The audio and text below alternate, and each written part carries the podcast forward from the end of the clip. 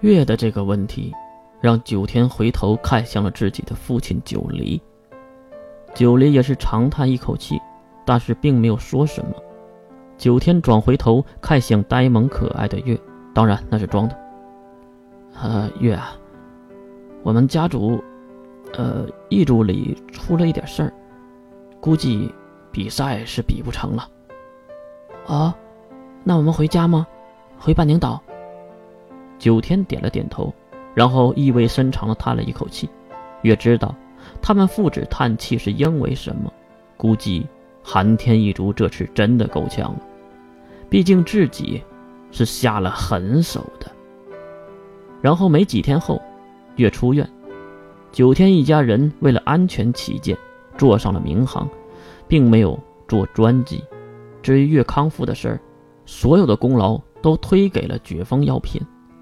至于是否他们相信，还是因为九黎他们也是第一次使用这个东西，毕竟是给自己儿子重要时刻保命用的，而让月给浪费了，也让月唏嘘一阵子，虚假的感谢了一路。在飞机上，月当然没有战胜睡魔，又是睡了一道。当九天叫醒月的时候，重新踏上半宁岛这片土地时，月知道，另一个故事。就要开始了，而这个故事一定更加劲爆。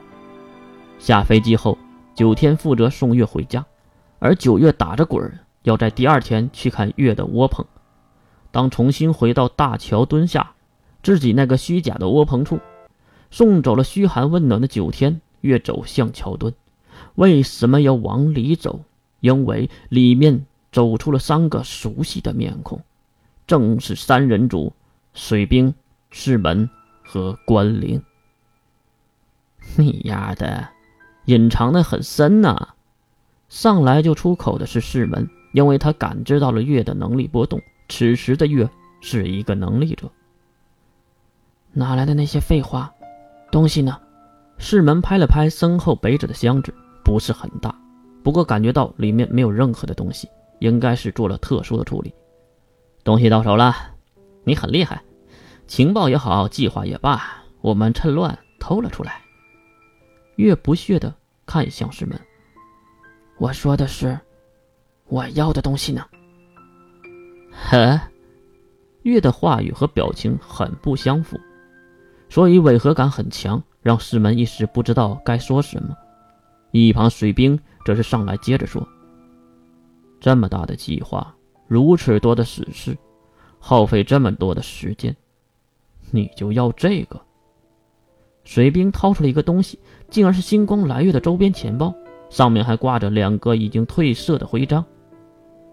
你们是不是管的有点宽了？月走过去，二话没说，夺过了水兵手中的钱包，然后仔细的检查起来。先是打开钱包，里面当然是空空如也，然后打开徽章的后盖。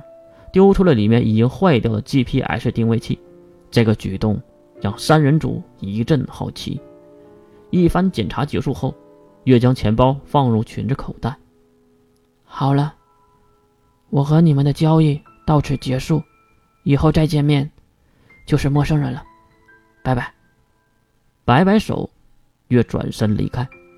等等，一直没有说话的关灵喊住了月，转回头的月。看向这个扎着马尾辫的邻家小妹，还有事吗？关灵想了一会儿，才回答：“你认认不认识？认不认识一个同样喜欢这个周边的男孩？他也叫月。不认识。”迅速的回答，月再次转身，可是他再次被叫住。这次并不是声音，而是关灵的手拉住了他的手。转身看向自己的手，被关灵牵住，月很是疑惑。我都说了，我不认识，而且我们之间的契约已经结束了。再见面，我话没有说完，关灵一把抱住了月。你一时间酸甜苦辣多种感觉涌上心头。如果说月没有私心，那是不可能的。没有私心的他，是不会甘愿破坏自己的计划，也要帮助这三人。没有私心，也不会对这三人抱有还记得自己的幻想。可是人就是如此，总是在最关键的时刻给你那万分之一的奇迹。只见关林紧紧地抱住月，没有松开手的意思，仿佛这一松手，月就要消失一般。关灵，水兵的一句话让关灵直接崩溃。你是月对吧？对吧？我知道，月是男孩。我知道，月是黑发。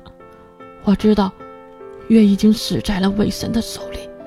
我知道，我都知道。可是，不知道为什么，第一次见你，就感觉到了，你是月，你是我的月，你是我的家人月。告诉我，我是对的。哭哭啼啼的关灵，才是月心中固有的形象。月用力的从关灵的怀抱中抽出胳膊，并用手轻轻的擦拭着关灵脸上的泪花。人类呀，还真是奇怪。明明已经切断了羁绊的锁链，你们到底是靠什么认出我的呢？月的这番话，侧面的回答了关灵。得到这样的回复，刚才还将信将疑的三人组都瞪大了不可思议的双眼。你真的是月？士门急忙跑了过来，关灵也是放开了月，眼泪已经化为了瀑布。哈，不错，我就是月，墨之山，黑芒月。家人们，我回来了。人类就是奇怪的生物，总是相信那万分之一的奇迹会发生在自己的身上。